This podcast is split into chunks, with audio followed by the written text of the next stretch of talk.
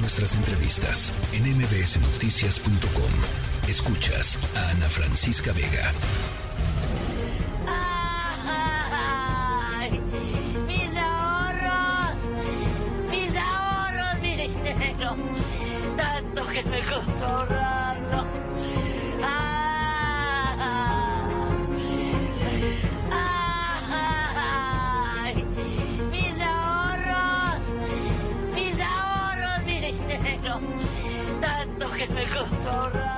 Bueno, eh, en México hay pues muchísimas personas trabajadoras que pueden eh, o estarían en capacidad, digamos, de ahorrar, pero no lo están haciendo.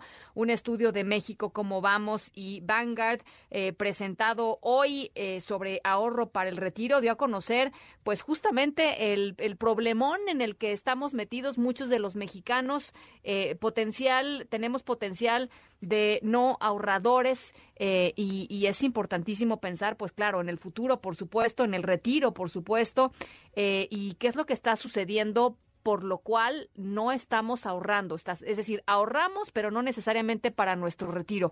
Eh, Sofía Ramírez Aguilar, directora general de México, ¿cómo vamos? Te saludo con mucho gusto, ¿cómo estás? Ana Francisca, qué gusto y qué, y qué eh, audio tan eh, adecuado además, porque parece que luego en las noticias solo hablamos de lo que ocurre en el último minuto y no es que haya salido nada en el último minuto, pero es un tema que no podemos soltar el ahorro para el retiro, pero el ahorro en general. Estoy totalmente de acuerdo contigo. Ahora, eh, sal- salieron cosas muy interesantes de este estudio que presentaron hoy. ¿Por qué nos vamos de- de- deshebrándolas?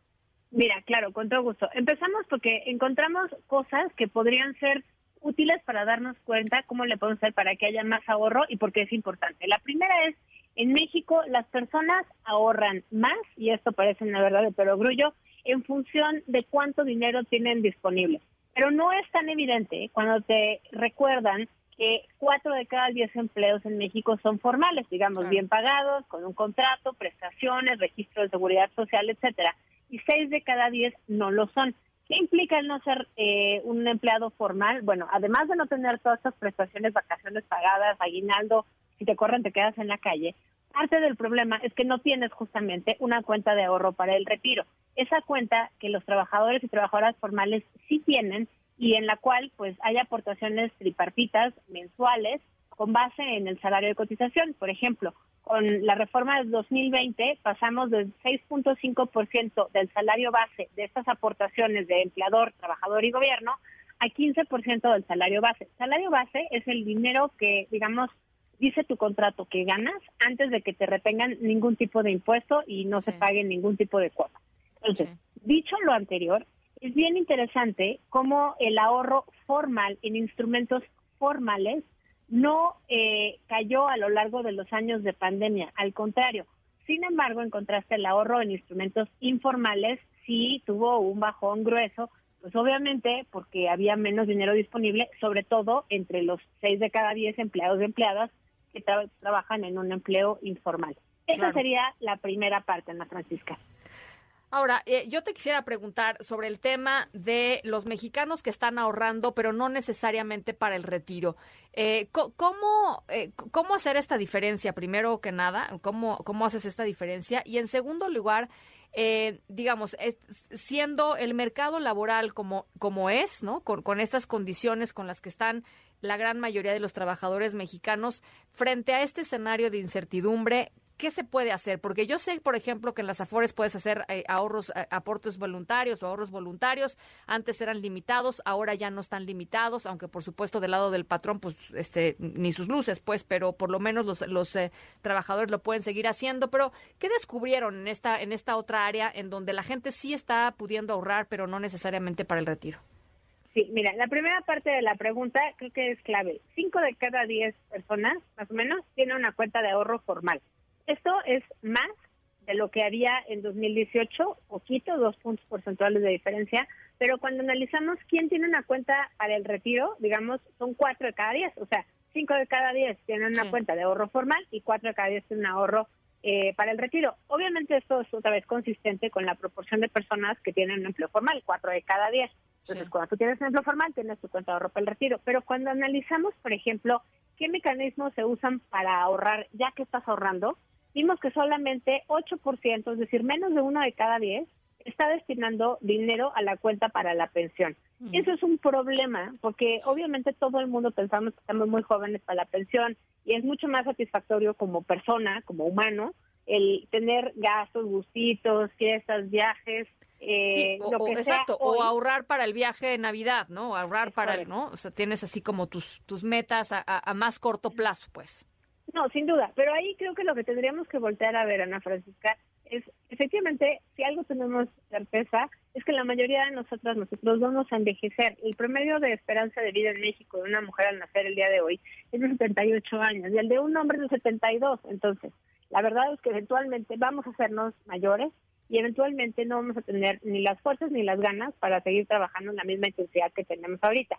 Parte de las protestas que en estos días hemos estado escuchando que hay en Francia es porque quisieron aumentar, eh, digamos, el, el presidente Macron tiene muy claro que necesita aumentar la eh, edad de retiro de 62 a 64 años, pues porque en el mundo estamos viviendo cada vez más años. Y el caso de México es muy eh, representativo, digamos, de qué nos está pasando. Con la reforma de 2020, digamos que se lograron varios avances. El primero y más importante de todos es que hay una tasa de reemplazo mayor. ¿Qué es una tasa de reemplazo? Es el porcentaje del ingreso de mi sueldo base que yo voy a tener una vez que me retire. Si yo ahorita estoy ganando 10 mil pesos y mi tasa de reemplazo es de 75%, pues me voy a ir a retirar con 7 mil 500 pesos, ¿no? Sí. Eso, es- eso suena bastante lógico.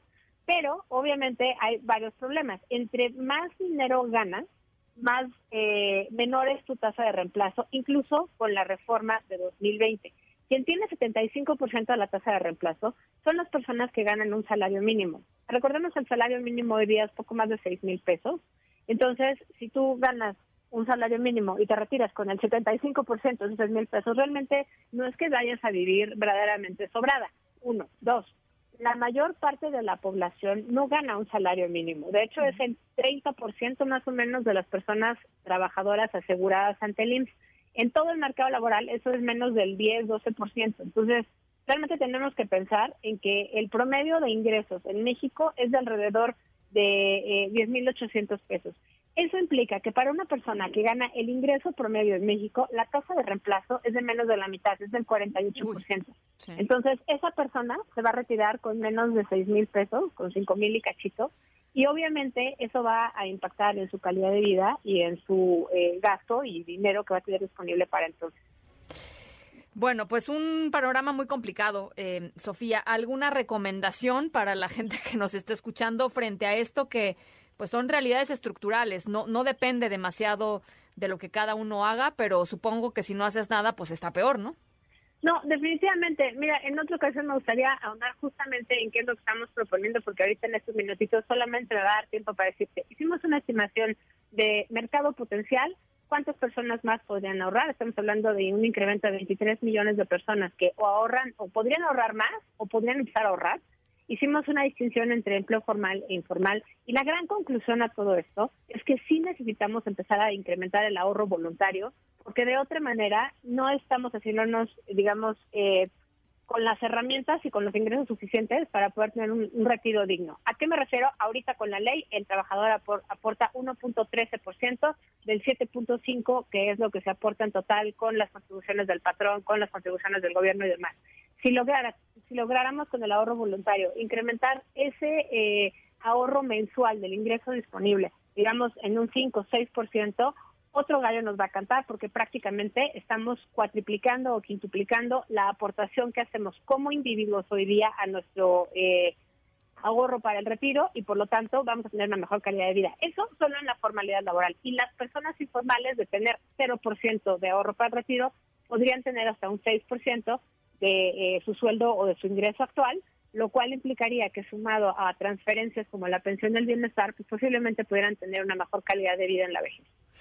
Híjole, pues qué duro pensar sobre eso, pero qué importante, mi querida Sofía. Te mando un abrazo, gracias por ponerlo sobre la mesa. Por supuesto, eh, eh, esto que nos está diciendo Sofía, eh, lo ponemos en redes sociales, colgamos el estudio en redes sociales para que ustedes, si tienen interés, lo puedan eh, consultar a fondo. Gracias, Sofía. Gracias a ti, Ana Francisco. Hasta luego. Un abrazo, gracias. La tercera de MBS Noticias.